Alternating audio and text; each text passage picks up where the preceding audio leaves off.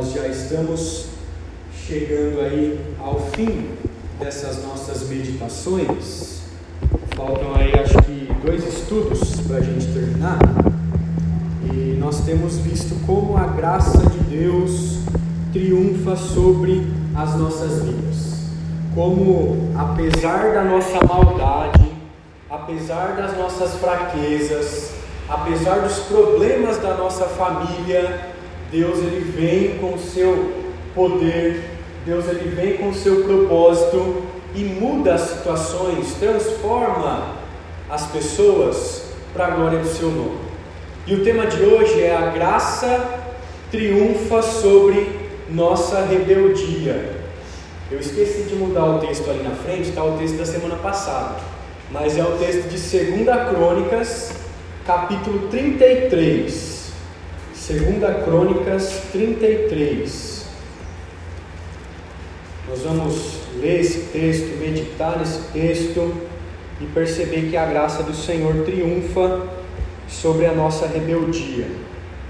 Segunda Crônicas 33. Os irmãos podem abrir aí e nós vamos ler do versículo 1 ao versículo 20. É um trecho um pouco longo, mas é um trecho enriquecedor, tem muita coisa para nos ensinar.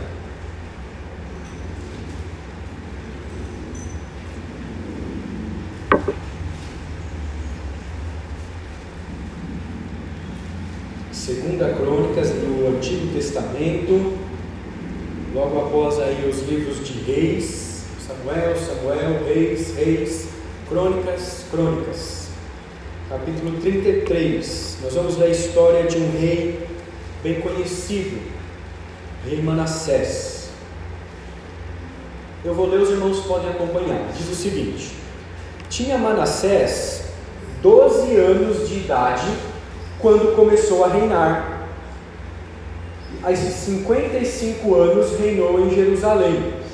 Fez o que era mal perante o Senhor, segundo as abominações dos gentios, que o Senhor expulsara de suas possessões de diante dos filhos de Israel. Pois tornou a edificar os altos que Ezequias seu pai havia derribado. Levantou altares aos balins e fez poste ídolos, e se prostrou diante de todo o exército dos céus e o serviu.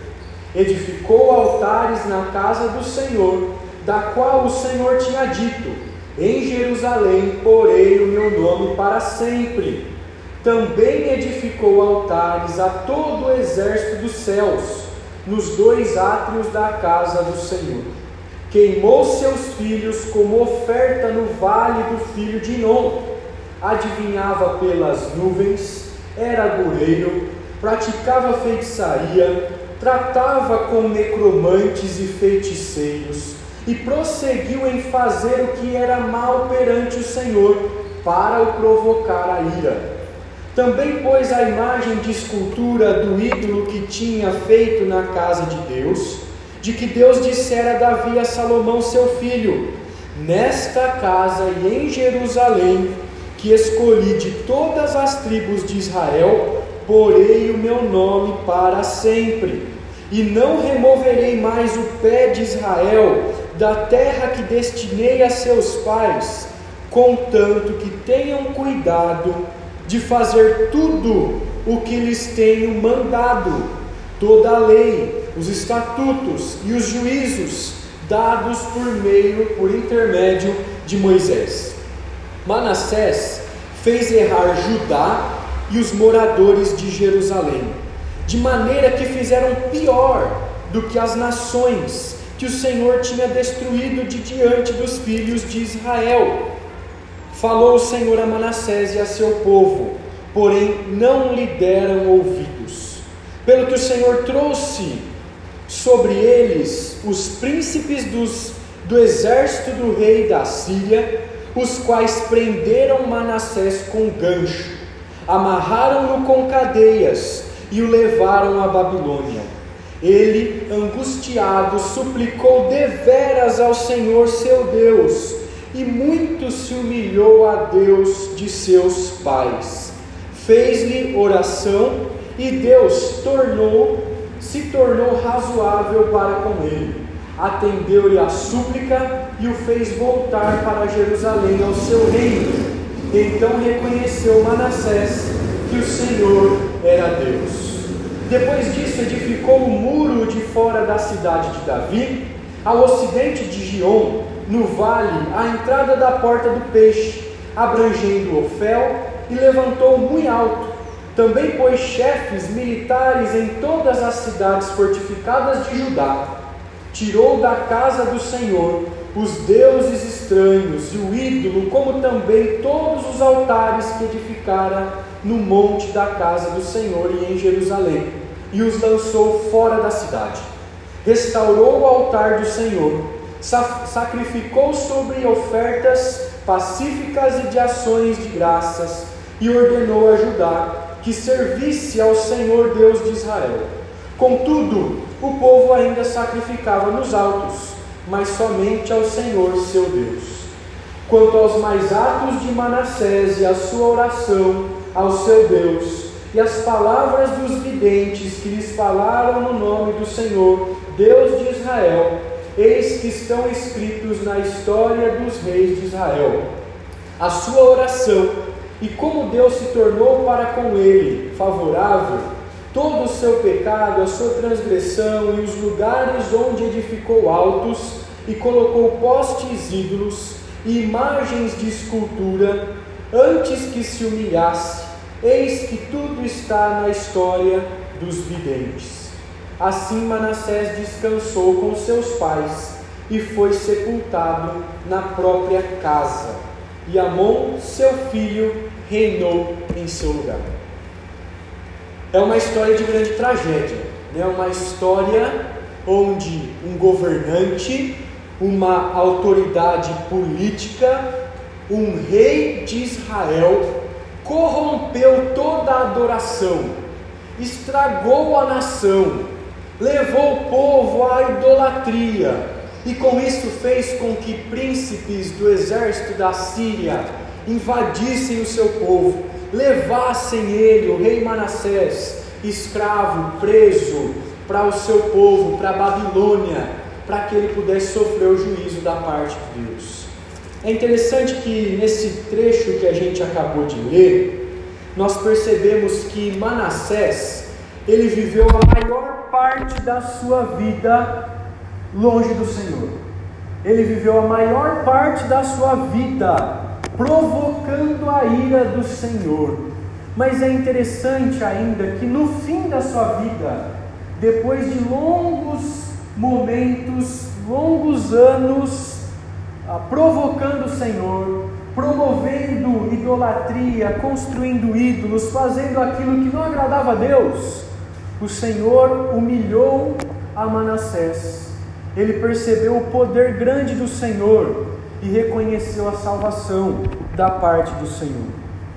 E na perspectiva divina, não faz diferença se uma pessoa se converte no início da sua vida, logo cedo ou se essa pessoa recebe a salvação, arrepende dos seus pecados somente no fim da sua vida.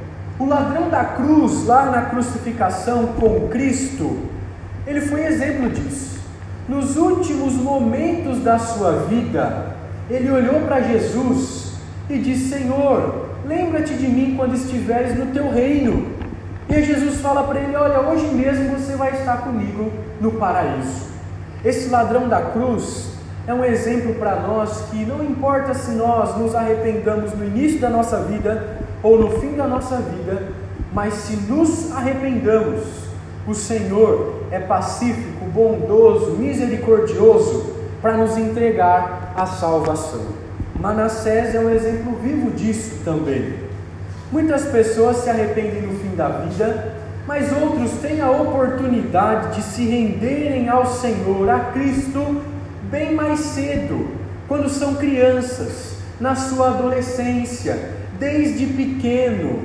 Prova disso é que a gente tem crianças no nosso meio. A gente vê relatos de pessoas, testemunhos, de que entregaram a sua vida ao Senhor Jesus desde pequeno, na sua infância.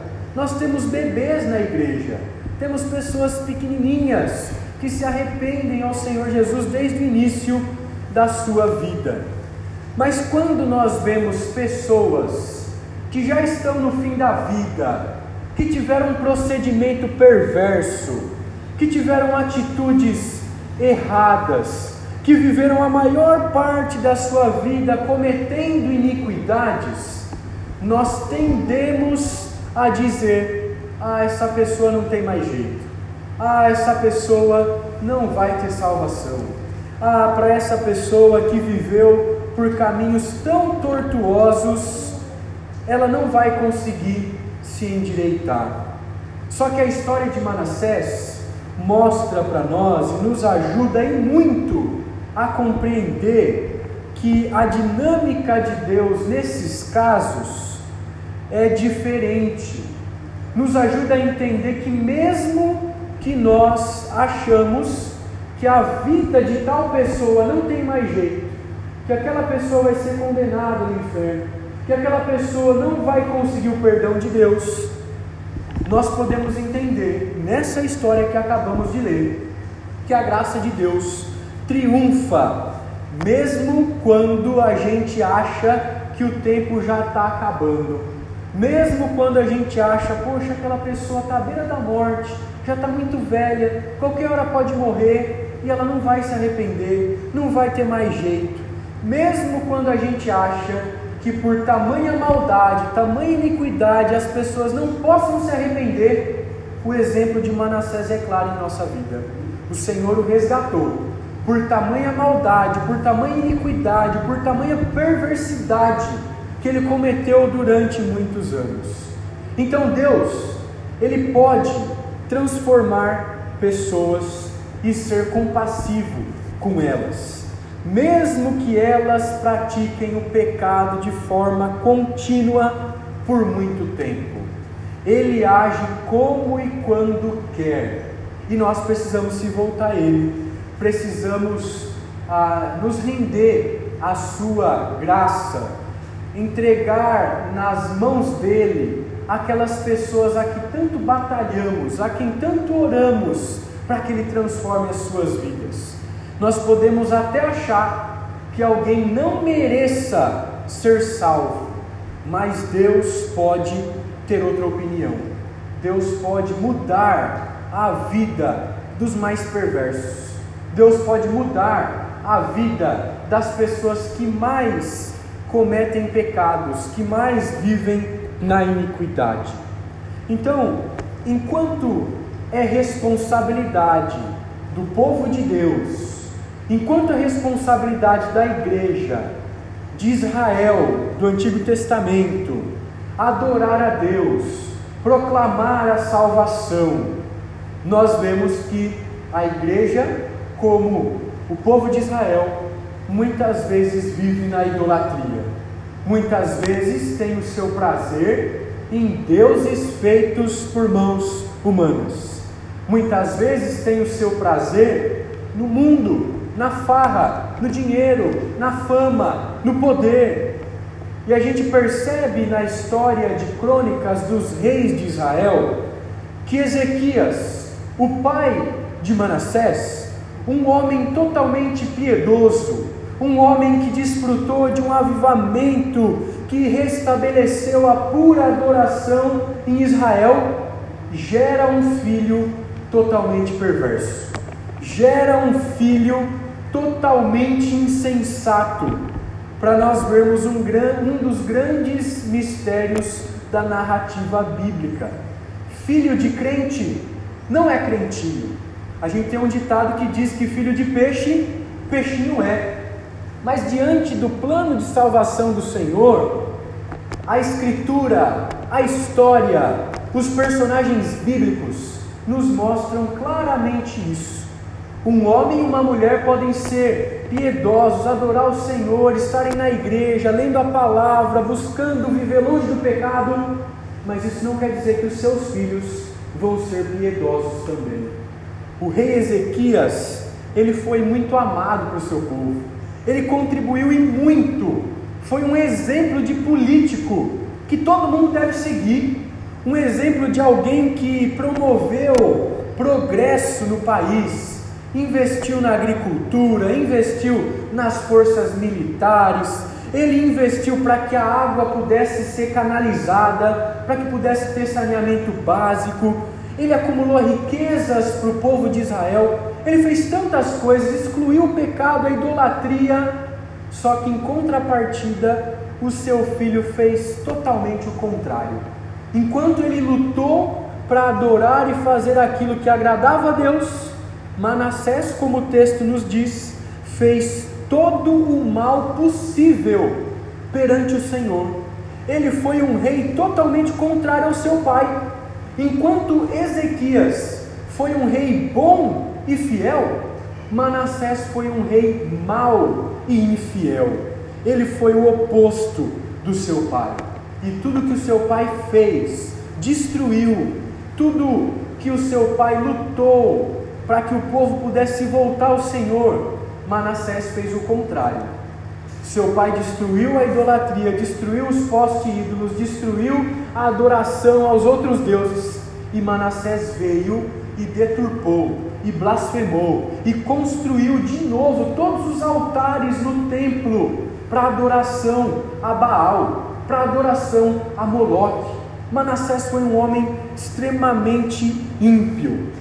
Ao invés de ele considerar Deus Jeová como o único Senhor, ele deixou o templo do Senhor ali à vontade para que outras pessoas adorassem a outros ídolos. Ele considerou o Deus de Israel apenas como mais um Deus, dentre todos os outros deuses que foram criados, dentre muitos deuses. Então esse texto nos orienta e nos mostra que nós precisamos crer na graça de Deus e que essa graça de Deus ela triunfa mesmo quando não há mais tempo para o arrependimento. Mesmo quando a gente acha que aquele fulano, aquela pessoa, o nosso amigo, o nosso pai, a nossa mãe, nosso filho, não vai se arrepender, não vai se voltar ao Senhor.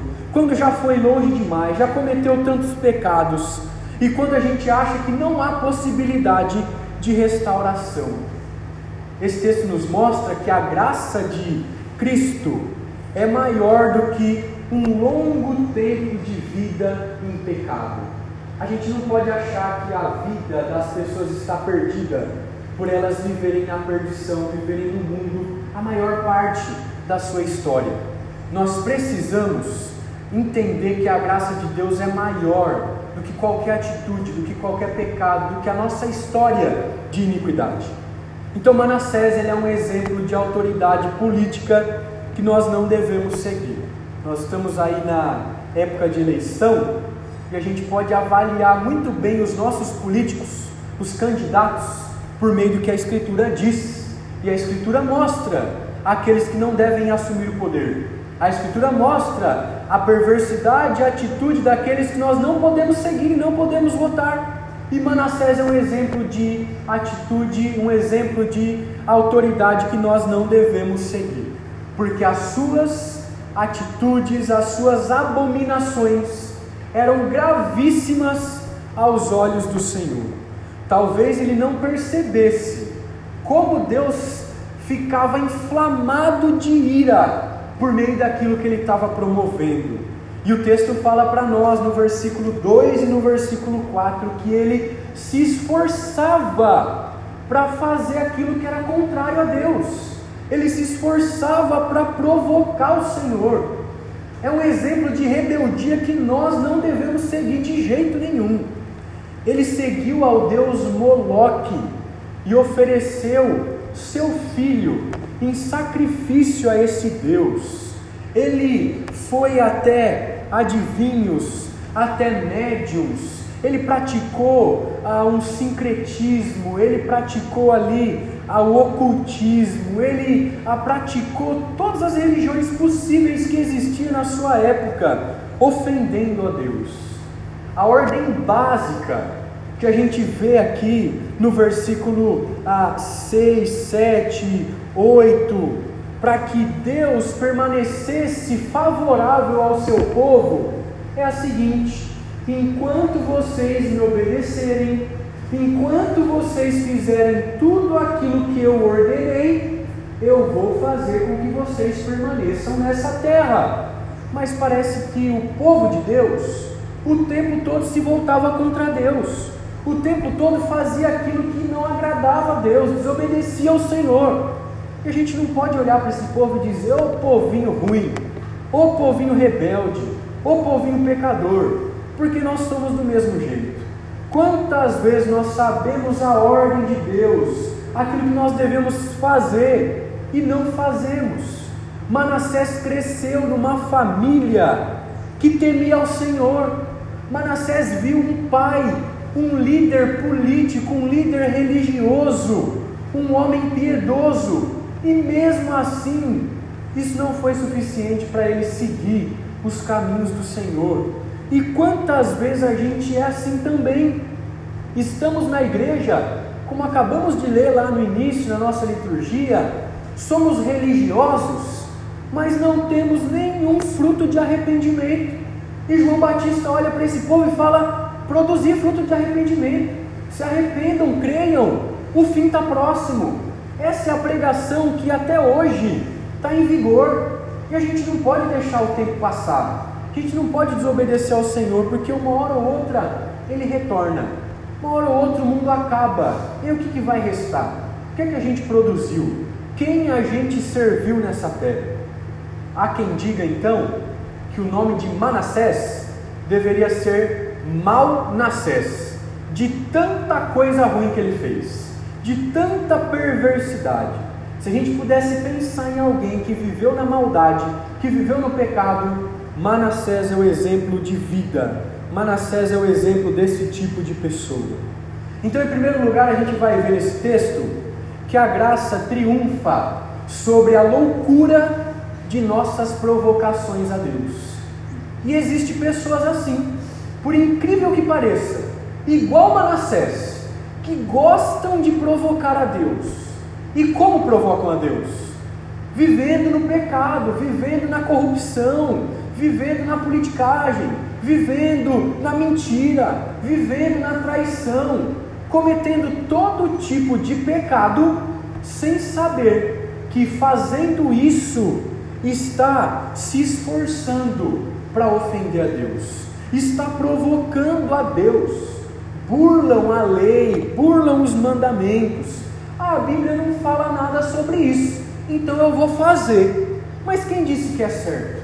Quem disse que o Senhor vai se agradar? Pessoas que contrariam o culto, contrariam a adoração. E há pessoas que gostam de ser ímpias. Há pessoas que gostam de estar no mundo, que sentem prazer, que se orgulham da sua vida devassa, que se orgulham da sua vida desregrada e não param para pensar que a condenação de Deus é iminente. Uma hora ou outra pode sofrer as consequências da parte do Senhor. Manassés vivia assim. Ele fazia tudo o que ele queria, não achava que Deus iria trazer consequências dos seus pecados. Mas no momento em que ele menos esperava, o juízo de Deus veio e os exércitos entraram levando ele para a condenação, para a escravidão, para o sofrimento. Então, esses atos de Manassés despertaram os judeus para os interesses na perversão. O rei, naquela época, era o responsável de promover as leis, de conduzir o povo à adoração, e tudo o que o rei dizia, o povo tinha que fazer. Prova é que nós vemos aí Nabucodonosor, nós vemos os reis da Babilônia trazendo decretos de que não se pode fazer oração a outros deuses a não ser a ele, que tem que se prostrar à estátua grandiosa dele que está no meio dele, e quem não faz isso vai ser jogado na fornalha de fogo, quem não faz isso vai ser lançado na cova dos leões. O rei era responsável de promover a ordem na nação tanto política como religiosa. E Manassés deturpou tudo isso.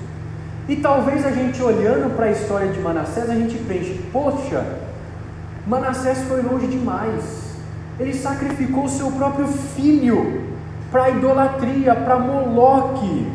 Só que a gente tem que entender que quando a gente se afasta de Deus, quando a gente se afasta da vontade de Deus, nós estamos sujeitos a cometer qualquer tipo de pecado, a promover qualquer crueldade no nosso meio. Nós podemos tomar as piores atitudes que a gente nunca fez, mas se afaste de Deus para ver o que você pode fazer. É melhor, na verdade, não se afastar. É melhor, na verdade, não sofrer a ira. O que é bom é obedecer ao Senhor, se manter perto dele. Porque quando a gente se afasta de Deus, não há referências. Quando a gente abandona a igreja, as primeiras coisas que a gente vai abandonar é a leitura da palavra, é a oração. Quando a gente fica longe de Deus, nós vamos esfriando, nós vamos deixando, esquecendo de, deixando de lado tudo aquilo que a gente ouviu e viveu um dia.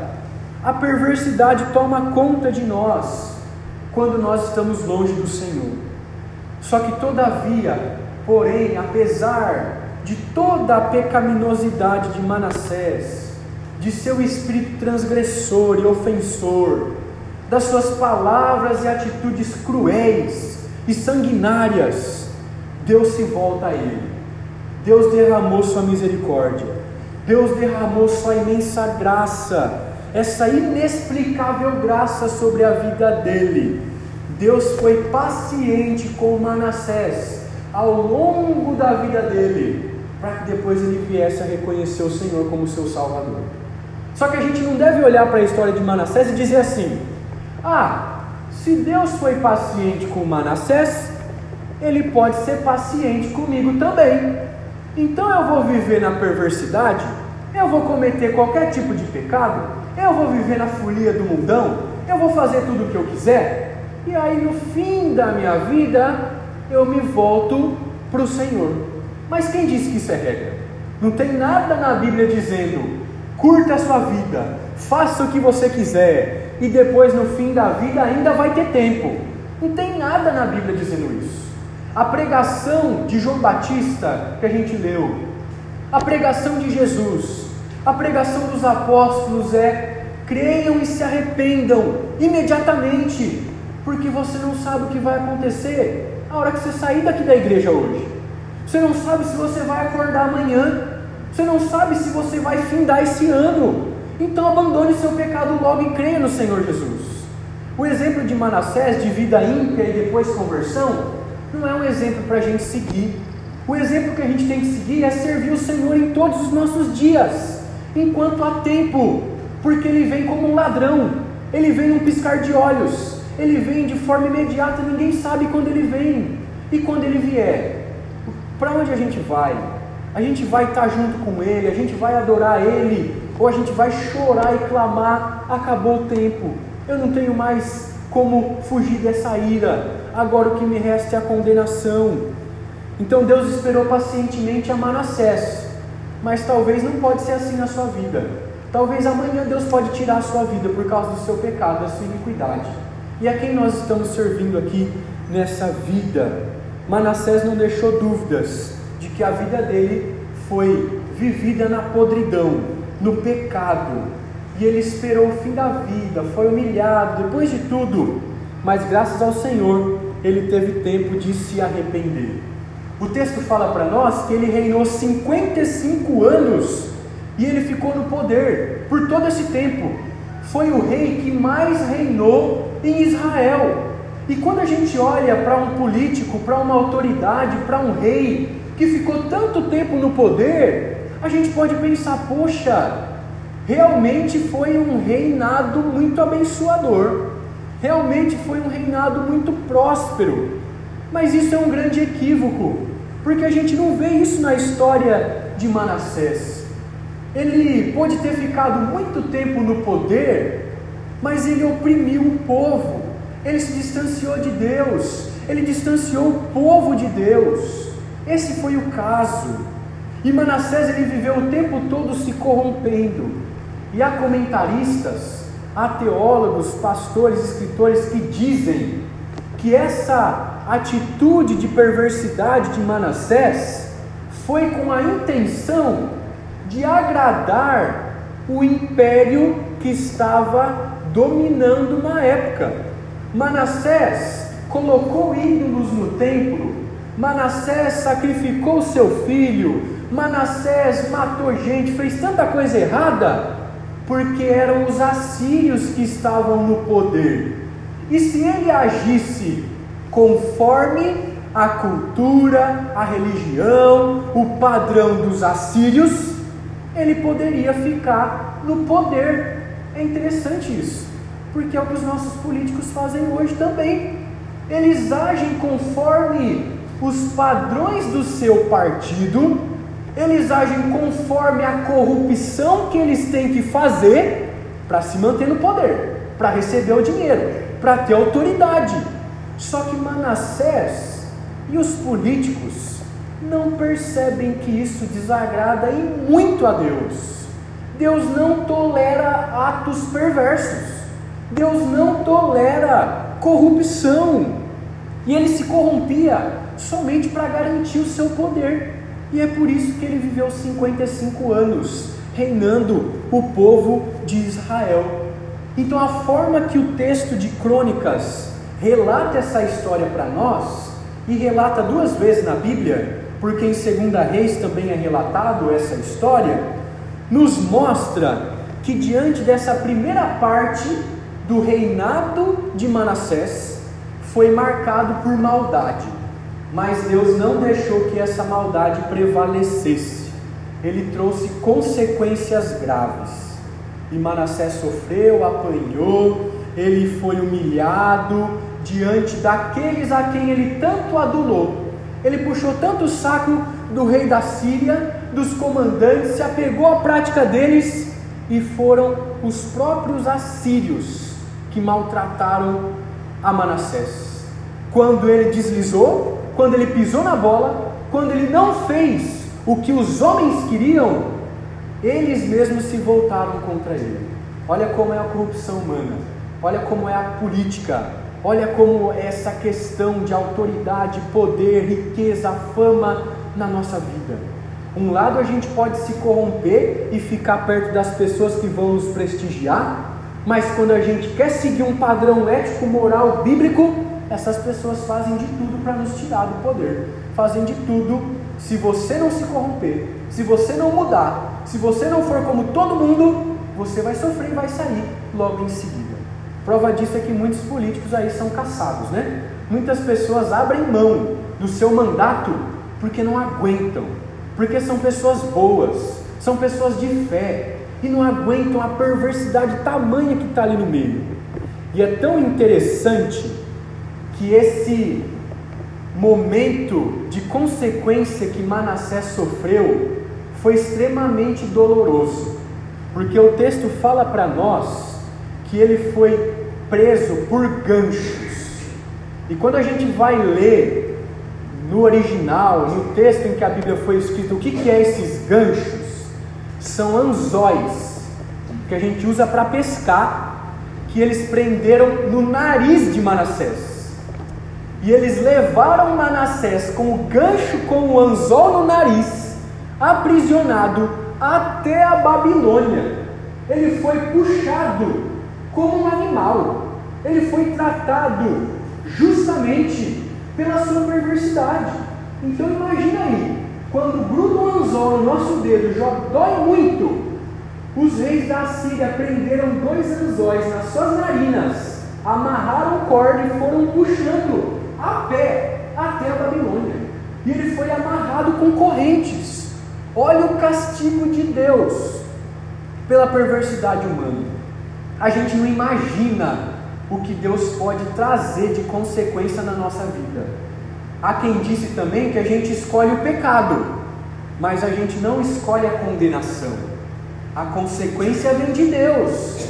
A gente escolhe pecar, mas a ira de Deus é tão amarga que fez Manassés sofrer tanto que talvez quando ele parava, quando ele cansava, os assírios puxavam o nariz dele, puxavam o anzol para ele andar. Vamos logo, vamos embora, segue o caminho, porque ele foi pego como escravo, porque viveu longe do Senhor, porque viveu no pecado.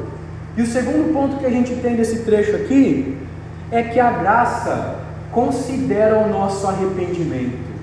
Manassés viveu tanto tempo longe do Senhor, e aí ele foi levado escravo, por meio de dor, por meio de humilhação, sofreu tamanha vergonha, porque todo mundo viu o rei de Judá sendo levado pelo nariz com anzol, aprisionado ali, com cadeias, com algemas.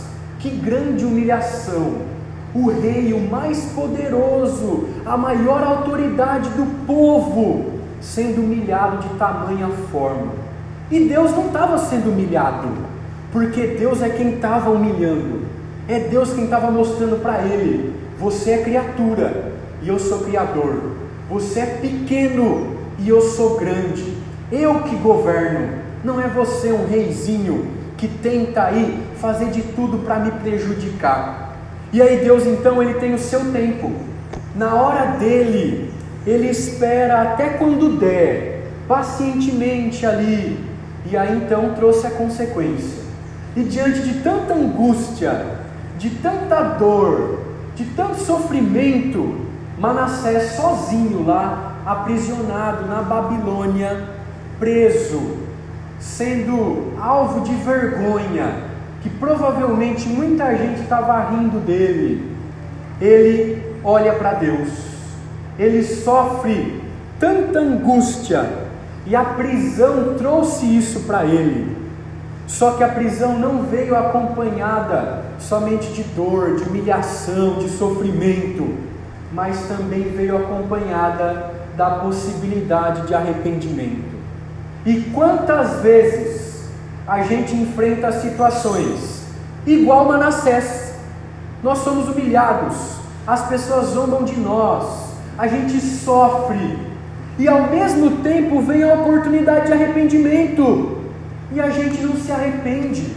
Quantas vezes Deus pisa no nosso calo, coloca o dedo na nossa ferida, e a gente não reconhece que Deus está olhando para nós e dizendo: Meu filho, se arrependa, pare de viver assim, olhe para mim. E Manassés fez isso. Manassés se arrependeu. Graças a Deus.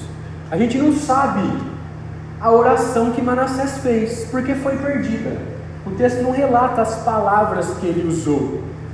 Mas é claro, pela linguagem do texto que a gente leu, que sua oração foi de arrependimento sincero e profundo. Manassés, o texto diz para nós que ele suplicou deveras e muito se humilhou perante o Deus de seus pais. A gente não sabe o que ele falou, mas provavelmente ele pode ter dito isso: Deus, eu sou muito mal. Deus, eu fiz muita coisa errada.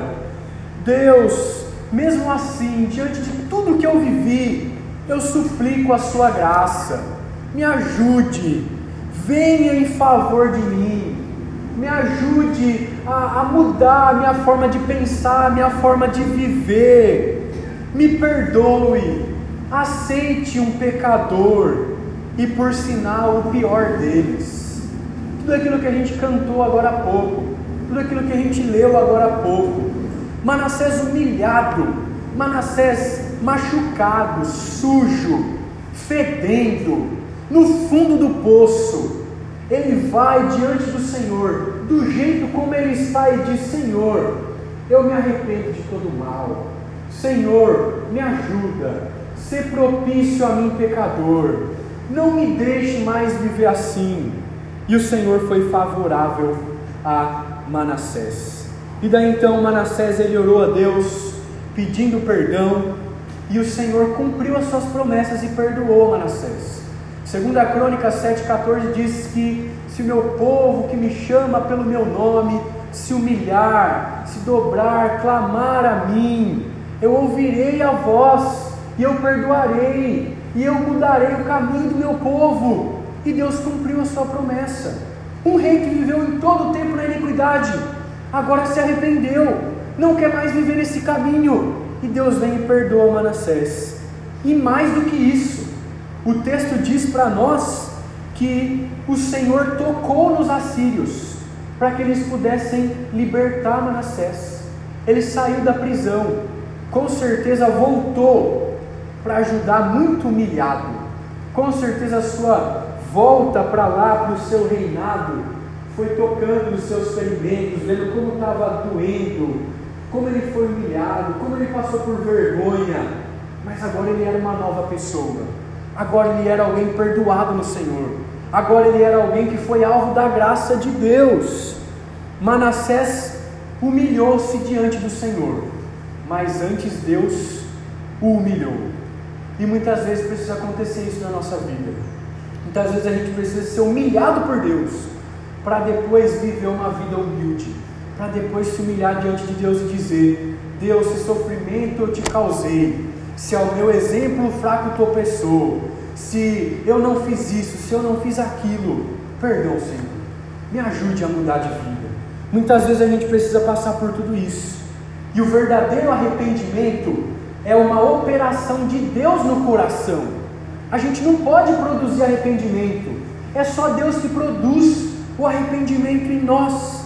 Mas o verdadeiro arrependimento também é uma resposta favorável do nosso coração a Deus.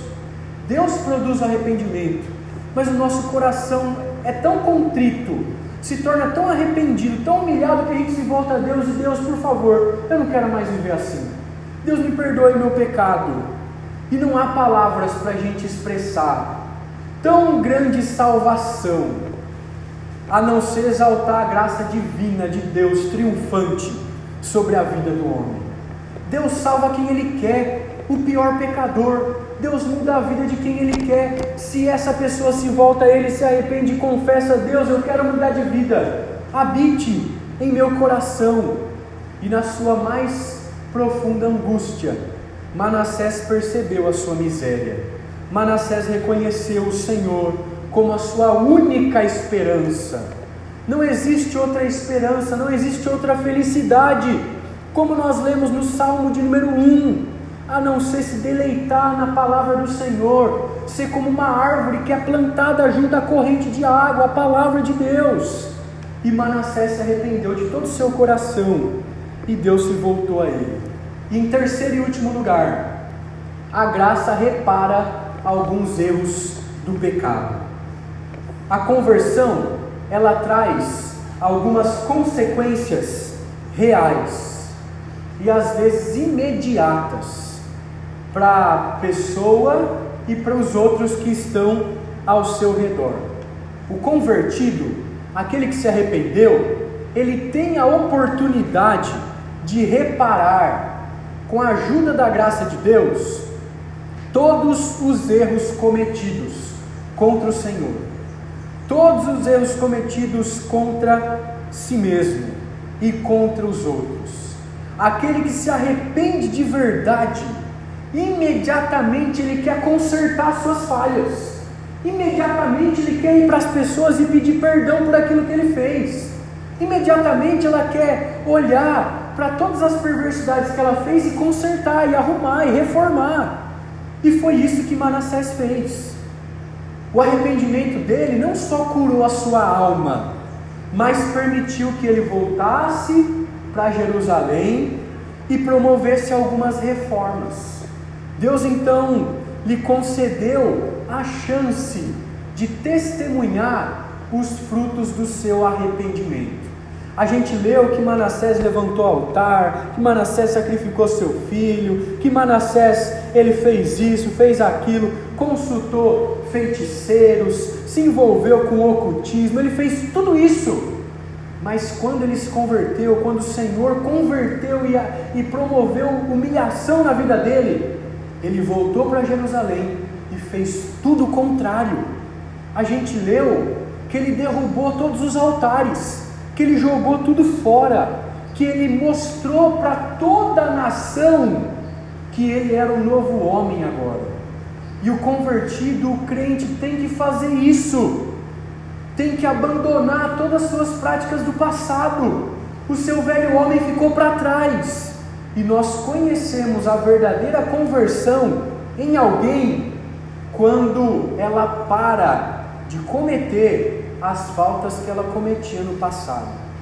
Alguém que se diz crente, alguém que se diz filho de Deus, ela não pode continuar na prática do pecado.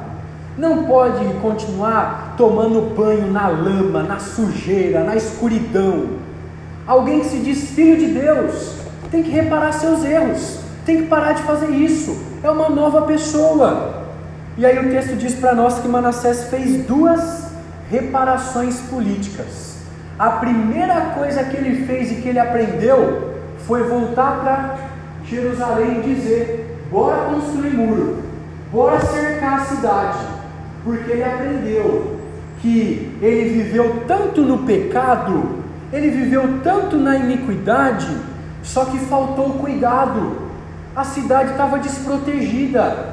Foi fácil dos assírios entrar e levar ele como prisioneiro. E o pecado cega a gente. Quando a gente vive no pecado, a gente não para para pensar as consequências futuras. E aí, depois de ser humilhado, depois de se arrepender, depois de se tornar nova criatura, Manassés percebeu: poxa, não posso estar dando mole. Eu preciso proteger meu povo. Eu sou rei. Eu preciso proteger a cidade. E ele construiu muros muito altos fora da cidade para que todo mundo pudesse ser bem protegido. E a segunda reforma política importante que Manassés fez foi estabelecer chefes militares. Ele construiu o muro para proteger, mas elegeu comandantes, generais, soldados, para que pudessem ficar à frente do exército e colocar ordem no exército e mostrar o que eles deveriam fazer, trazer segurança. E aí no campo religioso, Manassés tirou todos os ídolos da casa do Senhor. Ele os lançou para fora da cidade, quebrou todos os ídolos. Isso não faz mais parte da nossa vida. Isso não faz parte do povo de Deus. É o único Senhor que deve ser adorado. Ele restaurou o altar do Senhor. Deveria ser o único que estivesse no meio do templo. E o texto fala para nós que ele ofereceu ofertas pacíficas, de paz entre o povo e Deus. Nós não vamos mais provocar a ira do Senhor. Agora nós queremos paz com Deus. Agora nós queremos obedecer a Deus. E junto com essas ofertas, ele ofereceu também ofertas de ações de graças, agradecendo a Deus pela salvação. Agradecendo a Deus pela transformação na sua vida, agradecendo a Deus porque ele ainda tinha vida, ele ainda poderia reinar no povo, ele ainda poderia conduzir o seu povo. Então, com tudo isso que ele fez, ele indicou ao povo o Deus que deveria ser adorado e mostrou a forma correta da adoração. Ele fez tudo de errado antes, mas quando ele voltou, ele construiu, reformou tudo de novo. Ele jogou fora todas as coisas erradas e reconstruiu tudo que seu pai tinha feito. Os atos de iniquidade de Manassés são comparados aos atos de justiça que ele promoveu após a sua conversão. Então ele restaurou o culto no povo de Deus. E as reformas sempre devem nos levar para perto de Deus. Após a conversão, Manassés fez o que precisava ser feito. Ele contribuiu para o povo conforme aquilo que ele deveria fazer. E nós também, após a nossa conversão, a nossa mudança de vida, precisamos contribuir com o povo de Deus, com a igreja, com os irmãos, tudo aquilo que nós podemos fazer. Manassés fez aquilo que ele podia no seu cargo de rei. E o que eu e você podemos fazer no cargo de filhos de Deus? de pastor, de presbíteros, de irmãs, de irmãos, de membros da igreja. Nós precisamos fazer aquilo que está em nossas mãos.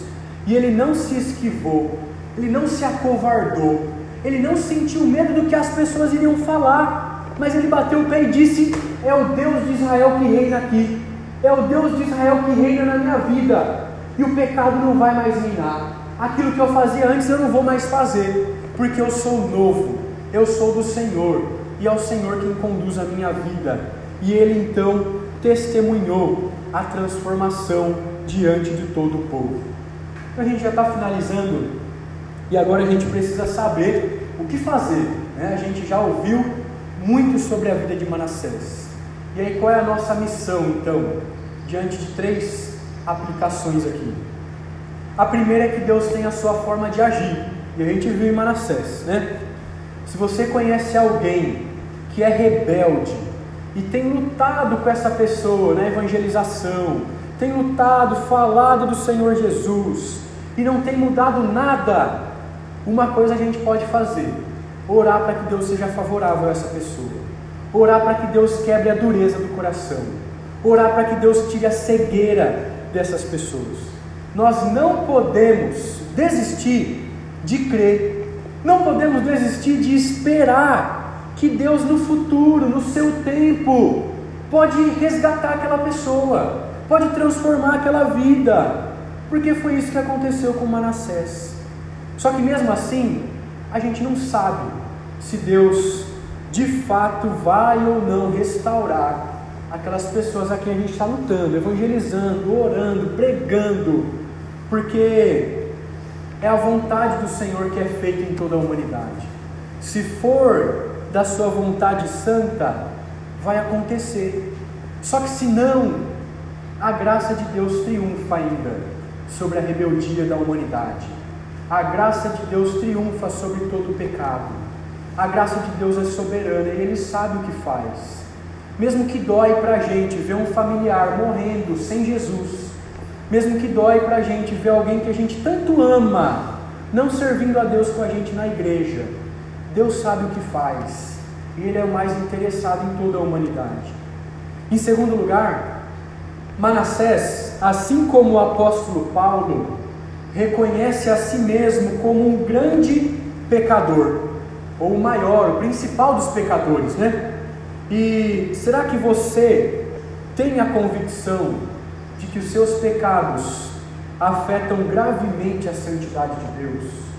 Será que nós temos a consciência de que todo pecado que a gente comete impede o desenvolvimento da nossa fé? tudo aquilo que a gente lutou para caminhar, tudo aquilo que o Senhor quer promover em nós, o pecado estraga. A gente não pode viver no pecado. Por que viver no lamaçal do pecado se a graça de Deus é disponível a nós? Ela nos alcança, nos livra da culpa e do poder do pecado. A gente não pode mais viver escravizado no pecado como Manassés, provocando a ira de Deus. E em terceiro e último lugar, por que desperdiçar as chances que Deus tem te dado para demonstrar o arrependimento? Por que desperdiçar as chances que Deus tem te dado de reparar os seus erros? Quando a gente erra, a gente tem que correr atrás de pedir perdão para quem a gente errou. Quando a gente faz alguma coisa que não agrada a Deus, a gente tem que se humilhar diante dele e dizer: Senhor, eu errei, perdoa mais uma vez o seu filho que cometeu iniquidade. Por que, que a gente não vive de forma a evidenciar os nossos frutos de arrependimento? Manassés se arrependeu imediatamente, viveu e foi trilhar os caminhos do Senhor. E às vezes a gente não vive assim. A gente é crente há tanto tempo, a gente está na igreja há tantos anos, e a gente não evidencia frutos de arrependimento do nosso pecado. A gente não se arrepende daquilo que a gente fez lá no passado, que ainda não foi restaurado. Será que você se arrepende constantemente dos seus pecados? Você pede perdão a Deus por aquilo que você fez? Você tem coragem de chegar para as pessoas e dizer: Me perdoa, eu errei com você. Isso é fruto de um arrependimento verdadeiro. Isso é fruto de um cristão de verdade. Será que nós choramos diante de Deus, diante dos nossos pecados? A gente se sente sujo em relação ao pecado? Ou a gente faz sem perceber? A gente comete pecado achando que é normal, que não tem problema, que Deus vai perdoar? Ou a gente faz o possível para viver longe do pecado? Você e eu buscamos o trono de graça do Senhor Logo quando caímos, buscamos o nosso advogado, nos arrependemos imediatamente. Isso é fruto de um cristão verdadeiro. E nós precisamos clamar para a graça de Deus nos ajudar a fazer isso, né? Porque não é fácil não, né? A gente vive nesse mundo caído.